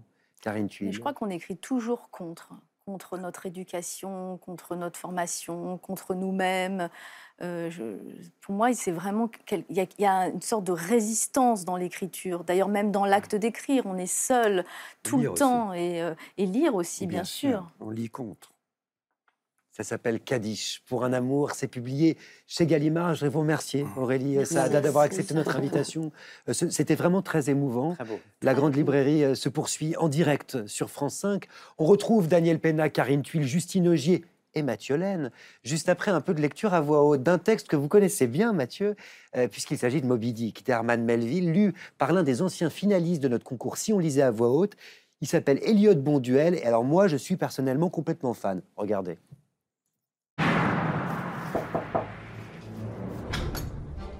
Bonjour, venez, suivez-moi. L'année dernière, je suis allée jusqu'en finale de la saison 3 de Si on lisait à voix haute. Le concours pour moi a été très fort en stress, mais surtout en joie, en attente, et ça m'a permis de rencontrer de nouvelles personnes et de me faire des nouveaux amis. Je vais à présent vous lire un extrait de Moby Dick. L'extrait de Moby Dick est certes compliqué, mais ce qui est le plus important, c'est qu'il raconte beaucoup d'émotions. Ça raconte en même temps de la joie, de la tristesse, de la colère. Alors c'est pour ça que c'est très intéressant à écouter. Je m'appelle Ismaël. Mettons. Il y a quelques années, sans préciser davantage, n'ayant plus d'argent ou presque et rien de particulier à faire à terre, l'envie me prit de naviguer encore un peu et de revoir le monde de l'eau. C'est ma façon à moi de chasser le cafard et de me purger le sang. Quand je me sens des plis amers autour de la bouche, quand mon âme est un bruineux et dégoulinant novembre, je comprends alors qu'il est grand temps de prendre le large. Chaque homme, à quelque période de sa vie, a eu la même soif d'océan que moi. Si je devais donner un conseil, restez naturel. En fait, t'es là, t'es es normal, t'es avec, ton texte, tu le sais, tu t'occupes pas du public, du jury, tu le regardes pas, t'es normal, tu lis et puis tu fais comme à l'entraînement. C'est-à-dire que sur une échelle de la mignonnerie, on Ah avait ouais. Daniel Pénac, on a maintenant Ah, Elliot. alors là, Il vous bat à plat de couture. La Grande Formidable. Librairie, en direct sur France 5 jusqu'à 22h30 avec Daniel Pénac, Karine Tuile, Justine Augier et Mathieu Laine. Mathieu Laine qui consacre d'ailleurs un chapitre euh, de son livre La Compagnie des Voyants à Moby Dick. Si vous deviez nous donner une bonne raison de nous replonger dans Moby Dick, dont vous dites, dont vous dites d'ailleurs, et ça, à mon sens c'est très juste, que c'est un livre-monde. Quelle Ah oui. serait cette raison, Mathieu D'abord, c'était un bonheur fou de, de replonger dans tous ces livres. Et, et- et notamment ces livres qu'on pense avoir lus ou qu'on a lus il y a tellement longtemps qu'on s'est fait une idée. Et en fait, j'invite vraiment à relire. Il y a un vrai bonheur de relire. Et Moby Dick précisément. Et Moby Dick, c'est monter sur le Pécode avec le capitaine Achab, cet homme qui s'est fait arracher la jambe par une baleine blanche et qui emmène tout son équipage dans sa folie pour aller à la vengeance. À la vengeance contre l'animal blanc euh, qu'il, euh, qui lui a enlevé euh, un bout de lui-même. Et moi, j'y ai lu parce que, comme disait Justine, les livres sédimentent et les livres parlent avec nous-mêmes. Donc c'est ma lecture, hein, donc j'y j'y vais avec beaucoup d'humilité, chacun pourra en avoir une autre. Mais j'y ai lu ce que nous vivons aujourd'hui quand la, la promesse de ce qu'on a pu appeler le populisme, ou en tout cas la promesse de, grands rêves simplistes qui, régleraient tous les problèmes, de la table rase, et on pourrait emmener ainsi les peuples vers le rêve, en réalité tout ça se termine en cauchemar. Et derrière Melville, derrière Moby Dick, on découvre en réalité, parce que c'est ça le roman, c'est ça la littérature, on le voit à l'intérieur des tripes de chaque personnage, on est à l'intérieur des sentiments humains, on voit comme on peut se faire embarquer dans la folie humaine jusqu'au bout et potentiellement jusqu'à une fin tragique. Daniel Pénac, Karine Tuile, Justine Augier, sur Moby Dick peut-être, pour répondre à Mathieu Laine, après tout. On est entre lecteurs. Non. Combien avons-nous d'ACAB autour de nous en ce moment Question. Le capitaine Akab. avec Qui, pour d'excellentes raisons, c'est drôle, c'est vrai. Est-ce que vous avez essayé de vous mettre déjà dans la tête de Poutine? Ah, voilà. Essayez de nous identifier à ce type qui, de son point de vue, a des excellentes raisons, c'est la vengeance aussi. Il veut récupérer ce que la Russie a perdu euh, 89. Et il y a un esprit de vengeance, mais absolument implacable. Je regarde, mais c'est vrai, parce qu'on le voit, on les voit à la télé, on ne se rend pas compte, ça passe comme ça, mais tout d'un coup, si tu arrêtes l'image et que tu regardes le type, qu'est-ce qu'il est en train, qu'est-ce qu'il ressent? Dans le temps différé, bien sûr, mais où il te parle, Hmm. qu'est-ce qu'il anime? D'ailleurs, le président Zelensky parle des yeux de Poutine en disant qu'il n'en a pas. Ouais, Il n'a pas de regard. Et il y en a un autre qui parle bien de Poutine, c'est Dostoïevski. Parce que dans dans, Les dans Les Démons, à un moment, euh, il parle de ses yeux fous. Et il vient d'écrire chez Stepanovitch justement cette espèce de, de folie qui dépasse, mais qui se justifie à lui-même aussi, qui se justifie, qui justifie ce qu'il fait d'horrible pour la cause avec une lettre majuscule, parce qu'en réalité, c'est ce qui se passe dans ce livre, il considère qu'il doit lutter contre une société décrépite et puante. Mais Poutine, c'est ce qu'il dit. Oui, oui, bien Il va sûr. lutter contre oui, une oui. forme de nazisme, etc. Donc il s'invente des légendes pour justifier l'horreur. Et en même temps, les peuples sont derrière complètement déchirés. Et, la littérature permet de comprendre ça. Je pense que mieux que la, la plupart des essais. Ah, vous l'avez compris, hein, la compagnie des voyants, quelle meilleure introduction de Mathieu Laine. C'est pas qu'un livre, c'est 26 romans considérés comme des classiques qui vous permettront d'y voir un petit peu plus clair, de mettre un peu d'ordre dans le chaos du monde. De Lady L de Romain Gary au Don Quichotte de Cervantes, en passant par Le Hussard sur le toit de Jean Giono, La Peste d'Albert Camus, ou encore Martin Eden de Jack London, Vernon Subutex de Virginie Despentes, ou Mémoire d'Adrien que vous citiez de. Marguerite Yourcenar, sont autant de clés pour nous libérer des peurs, des excès, des aveuglements euh, de notre époque. Et vous ouvrez votre livre, Mathieu Laine, en disant qu'un roman, ça permet de réhabiliter des valeurs qui manquent à notre temps. De quelles valeurs est-ce que vous nous parlez? D'abord de la liberté. La littérature, c'est le grand vecteur de la liberté. Les libraires, la littérature, ce que vous faites les uns les autres quand vous écrivez des romans. Parce que vous, allez toucher au fond de l'âme humaine, à sa fragilité et à sa force aussi. Martin Eden, c'est la force de la volonté.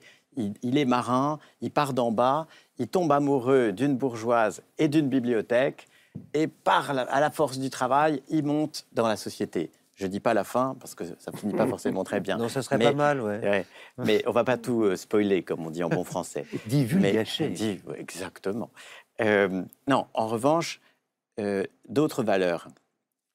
Le roman, parce qu'il vous emmène à l'intérieur des, des tripes des personnages, c'est aussi une, une- une occasion d'aller vers d'autres vies que la, la mienne, comme disait Emmanuel Carrère, hein, d'autres vies que les nôtres. Donc en fait, c'est ça entretient l'esprit critique, la capacité à se mettre en situation, voir d'autres d'autres d'autres vies véritablement. Et ça, ça manque. Et on voit des gens autour de nous, de nos âges, plus jeunes, qui se, qui se détachent, parce qu'il y a des concurrences évidemment, de la lecture de romans. Et je, et je voudrais, mais je, je pense que le public, pour le coup, de, de cette émission n'est n'est pas, n'est pas, n'est n'est pas touché par ce mal. Mais pour le coup, je pense que nous pourrions tous nous mobiliser pour essayer de convaincre au moins deux personnes autour de nous qu'il faut se saisir de romans, parce que c'est le meilleur moyen de vivre et de défendre nos valeurs. Alors, je vais me saisir d'un roman, un roman qui s'appelle Germinal, euh, d'Émile Zola. Et Ce bon livre, choix. quel miroir est-ce qu'il nous tend aujourd'hui, euh, Mathieu Laine Alors d'abord, à titre personnel, c'est un, un miroir qui m'a beaucoup touché, puisque pour le coup, mon grand-père maternel est né dans les mines. Il était fils de mineur, petit-fils de mineur. Euh, D'ailleurs, quand, quand j'ai donné ce livre, à, mon livre à ma mère, elle m'a donné en échange, si je puis dire, la, la- la lampe de mineur de mon arrière-grand-père. Ah, c'est beau. Et derrière tout ça, cette lampe, c'est la lumière de la littérature. Mais c'était la lumière qui éclairait au fond de la mine, mais c'est aussi la lumière qui explose, hein, potentiellement. Et la littérature, c'est ça, en fait. C'est ça aussi cette capacité, Var- Vargas Llosa dit ça, à, à- à faire exploser justement des carcans. Euh, Germinal, donc au-delà du fait que j'ai retrouvé ce qu'ont vécu mes, aïeux, euh, c'est un roman, en le relisant, très impressionnant, parce que beaucoup moins caricatural que dans mon souvenir. Euh, pour moi, Zola euh, avait fait, dans son réalisme sublime, hein, une plume absolument magnifique, uniquement une description des souffrances ouvrières et de la manière dont euh, le patronat et le monde bourgeois de l'époque se comportaient. Il y a évidemment de ça, on voit la souffrance, on voit ces deux sociétés qui sont fondamentalement écartelées, mais en même temps, il y a une subtilité extraordinaire dans Zola. Parce que Étienne Lantier, dont on se souvient qu'il arrive comme ça à Montsou, dans la mine, euh, il est emporté, il est tiraillé finalement entre deux options. La première, c'est celle de Souvarine. Souvarine, il vient de Russie et il est l'anarchiste, il veut tout faire péter.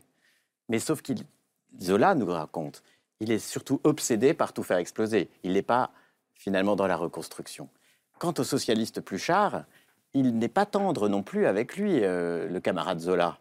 Parce que le socialiste Pluchart, il est obsédé par sa propre carrière. Enfin, de là Et à surtout faire- à la fin, ça finit extrêmement mal. La lutte à mort pour y arriver, la révolution, ça finit mal. C'est-à-dire que c'est- la révolution dans le très mauvais sens du terme. C'est tout, c'est- enfin, la violence, la mort, le sang qui irrigue, pour rien. Donc ça ne veut pas dire qu'il ne faut pas se Pour battre. rien. Pour rien dans le livre. C'est-à-dire que ça se termine mal. Vous oubliez peut-être les sédiments, les germinations. qui- Bien qui sûr, closent il en livre. parle. Mais, Et qui me paraissent quand même importantes. Mais j'en parle. Au sujet de la Je- révolte. J'en parle. Mais justement, ça, d'abord, on s'en souvient un peu davantage. Mais Germinal, effectivement, c'est non seulement le mois révolutionnaire, mais la germination, c'est le printemps. Et en vérité, c'est ça qu'apporte la littérature, c'est ça qu'apporte ce roman. Et là, je, le- rejoins fondamentalement. Il faut de la liberté, du respect, de l'équilibre. De l'équilibre.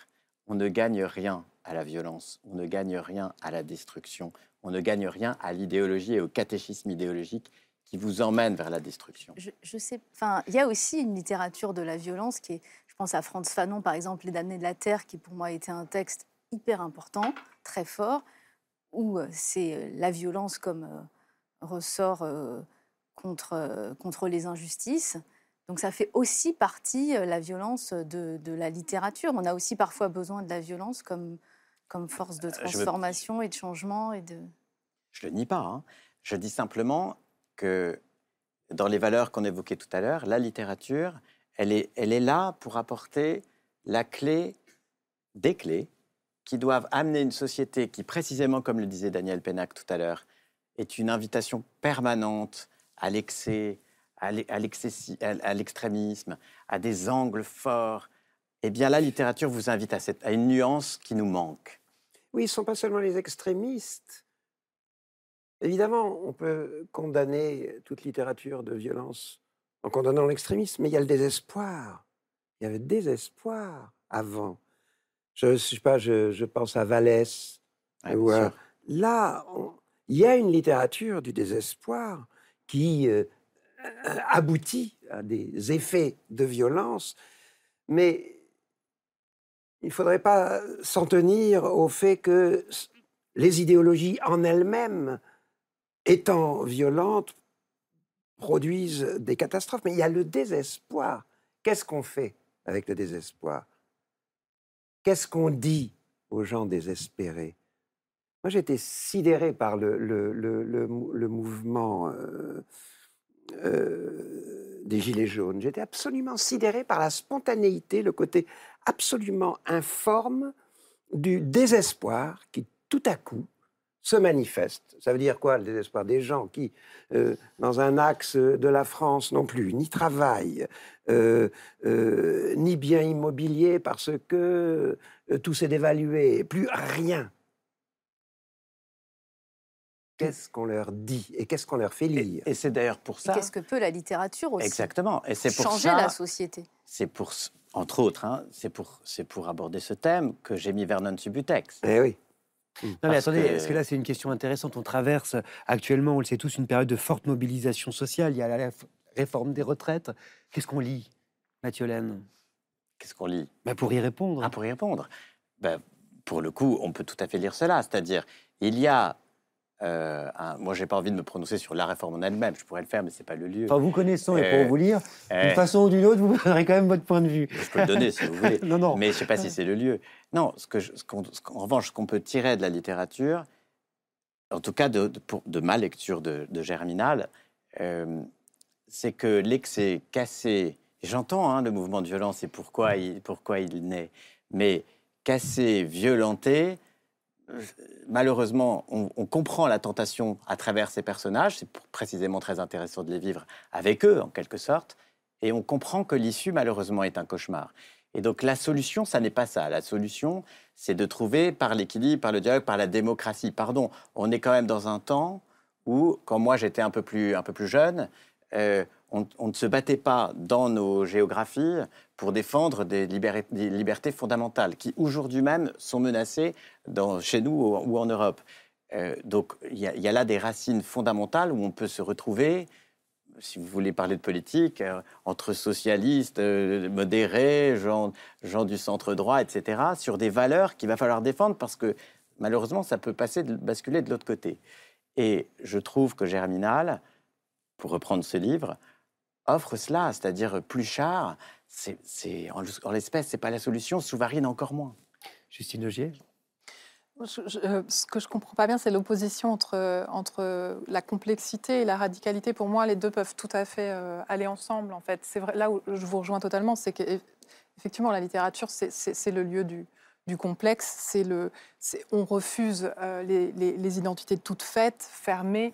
Euh, ce qui est l'un des drames hein, euh, aujourd'hui, c'est-à-dire cette, euh, cette façon qu'on a de toujours savoir qui est l'autre avant même qu'il ait ouvert la bouche. Et donc, ce qui rend toute rencontre, toute conversation impossible. Évidemment, la littérature, la littérature dépasse. Je ne sais pas si c'est peut-être plus fort encore que de l'empathie. C'est vraiment faire entrer l'autre en soi, c'est vraiment voilà, accueillir l'altérité complètement. Et la littérature, évidemment, nous offre ça, mais ça ne à mon avis, ça n'empêche pas des formes de radicalité. Mais je ne euh, pense pas avoir dit ça, hein, pour le coup. Euh, Vargas Llosa, il défend une forme de radicalité lui aussi. Hein. Et il y a bien des livres, d'ailleurs, que j'ai évoqués qui sont remplis de violence. Mais ce qui est... Je suis content que vous ayez rendu sa complexité à Zola.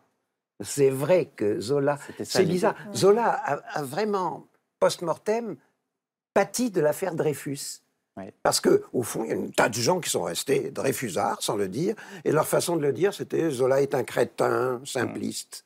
Et c'est bien de lui rendre, en effet, sa, sa grande subtilité. C'est vraiment ce que j'ai essayé de faire sur tous les livres que j'ai Mais ce que je trouve intéressant surtout, c'est qu'on voit bien à lire Mathieu Hélène, et c'est ça que moi personnellement j'ai adoré, que la, lire c'est un exercice toujours déjà subjectif, et qu'on peut aussi tordre un petit peu, euh, si on le souhaite, euh, le texte oui, mais tout, en, dire autre chose. tout en faisant un pas vers l'autre et l'autre vers soi. Et donc, ce que ce qu'évoquait Justine, j'ai vraiment essayé de. Enfin, c'est pas une collection de livres caricaturaux. Hein. non. Et, et, et, il me semble vraiment que la littérature, c'est ce qu'elle offre. là, on n'a on a qu'une envie, c'est que non pas que l'émission s'arrête, mais presque, hein, parce qu'on a envie de lire tout ça là. Ah, je suis parce qu'en fait, on a, on a, on, il y a une espèce de soif inextinguible euh, qui fait que je, pense que ceux qui, ne- c'est parce qu'il faut raisonner comme ça, ceux qui ont arrêté de lire des romans, ceux qui, ceux qui ne s'y mettent pas, là pour le coup se privent de beaucoup de choses qui sont des pans d'humanité. Et, et là c'est inquiétant. Lisez pour vivre libre, écrivez-vous, euh, Mathieu Laine, page 325 de votre livre. Ce sont les derniers mots. C'est par cette invitation qui est une paraphrase hein, d'une lettre De de Flaubert. Flaubert à Mademoiselle Le Royer de Champy et qui disait bien lisez pour vivre. Euh, c'est par cette phrase que se termine lisez pour vivre libre votre compagnie des voyants. Au fond, en quoi la lecture a-t-elle fait de vous un homme libre? Tiens. Ah, je pense que ça m'a complètement construit pour le coup. euh, parce que, et d'ailleurs, y compris dans mon rapport à la liberté. Euh, plus jeune, j'étais sans doute un libéral assez, assez, assez massif, euh, assez Oh. orguleux. Et j'ai vraiment évolué. C'est-à-dire qu'il y a. Je, je n'ai pas renié plein de choses. Moi, je suis pour un système euh, d'économie de marché, mais qui ne laisse personne au bord de la route. hein. Euh, et donc, mais j'ai énormément progressé en humanisme à la rencontre de ces différents voyants. C'est une belle expression de Rimbaud quand même, hein, les voyants, qu'on applique ici aux romanciers. Mais en, en rebond de ce qu'on se disait tout à l'heure, moi je me souviens de Michel Schneider que vous avez reçu ici et qui malheureusement n'est plus depuis cet été, mais qui était un grand romancier. Euh, et, et un jour, je lui avais dit, mais voilà, moi, tu étais maoïste à un moment, j'aurais pu tomber dans le maoïsme moi aussi à, à cet âge-là. Explique-moi comment tu es tombé dans le maoïsme et comment tu en es sorti. Il m'a expliqué que bah, le maoïsme, c'était une sorte de catéchisme un peu facile à expliquer, avec des grands principes qui donnaient plutôt bonne, bonne image. Et donc, il était tombé dedans et qu'il en est sorti. Je ne sais pas si c'est apocryphe, mais je trouve ça sublime, je suis sûr que c'est vrai. Vous le racontez dans le livre. En, lisant La recherche du temps perdu. Parce qu'il y avait un tel raffinement dans le sentiment humain que c'était incompatible avec une idéologie mécanique. La compagnie des voyants de Mathieu c'est chez Grasset. C'est un livre éclairant qui ne manquera pas à certains moments de piquer votre curiosité et qui vous donnera sans doute l'envie de relire des classiques ou d'en découvrir, d'ouvrir d'autres livres. Et je note aussi, euh, Mathieu, que vous avez un mot euh, pour notre émission, La Grande Librairie, dont vous saluez euh, la survie et le combat. Je vous dire, au nom de toute cette, é- toute cette équipe, que ça nous a beaucoup touchés. Euh, avant de nous quitter, vous connaissez la chanson tous et toutes ici, Daniel Pellac, il faut que l'un d'entre nous prenne ma place, et c'est vous que je désigne, pour la conclure, cette émission. Vous êtes d'accord, j'espère? Allons-y. On y va. De toute façon, je vous laisse pas le choix.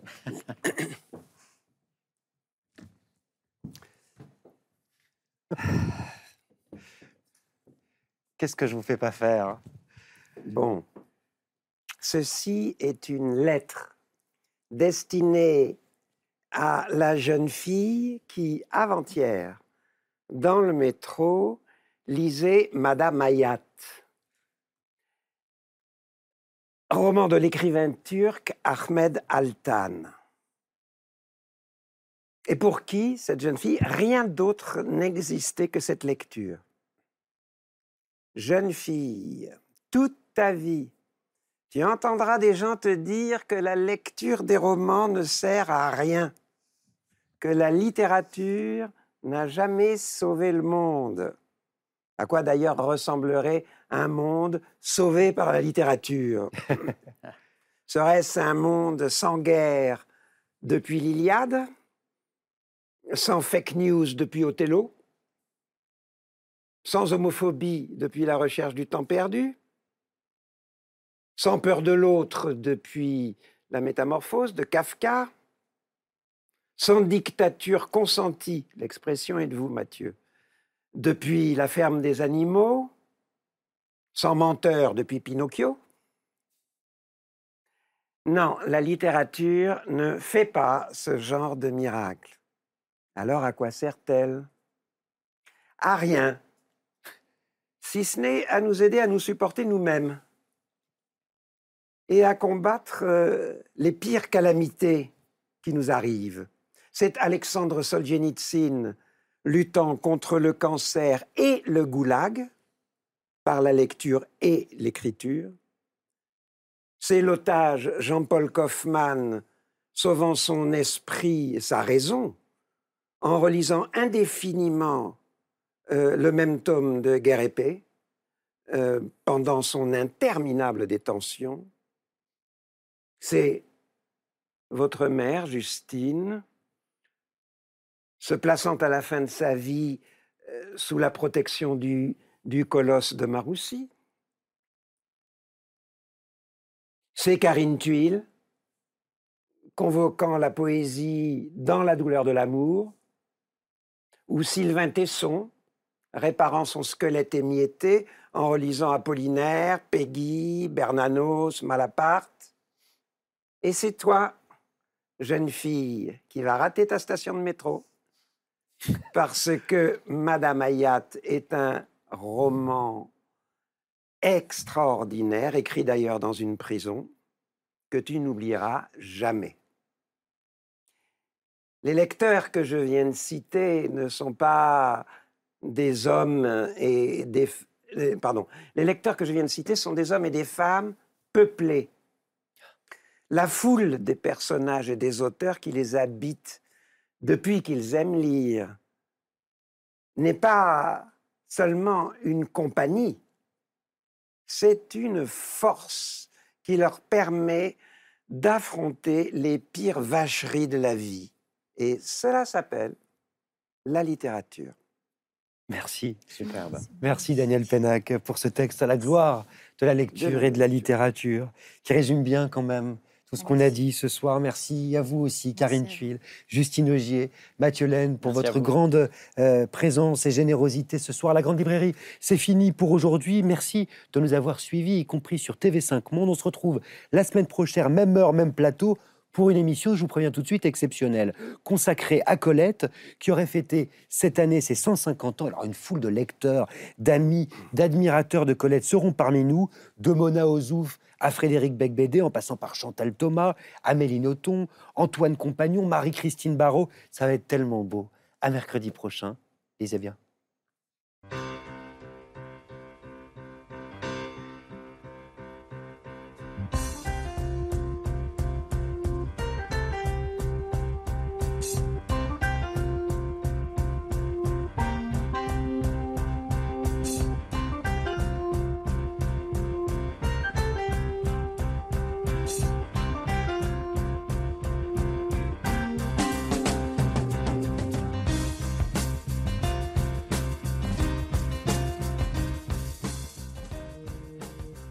C'était La Grande Librairie, un podcast de France Télévisions. Si ça vous a plu, n'hésitez pas à vous abonner pour ne rien louper.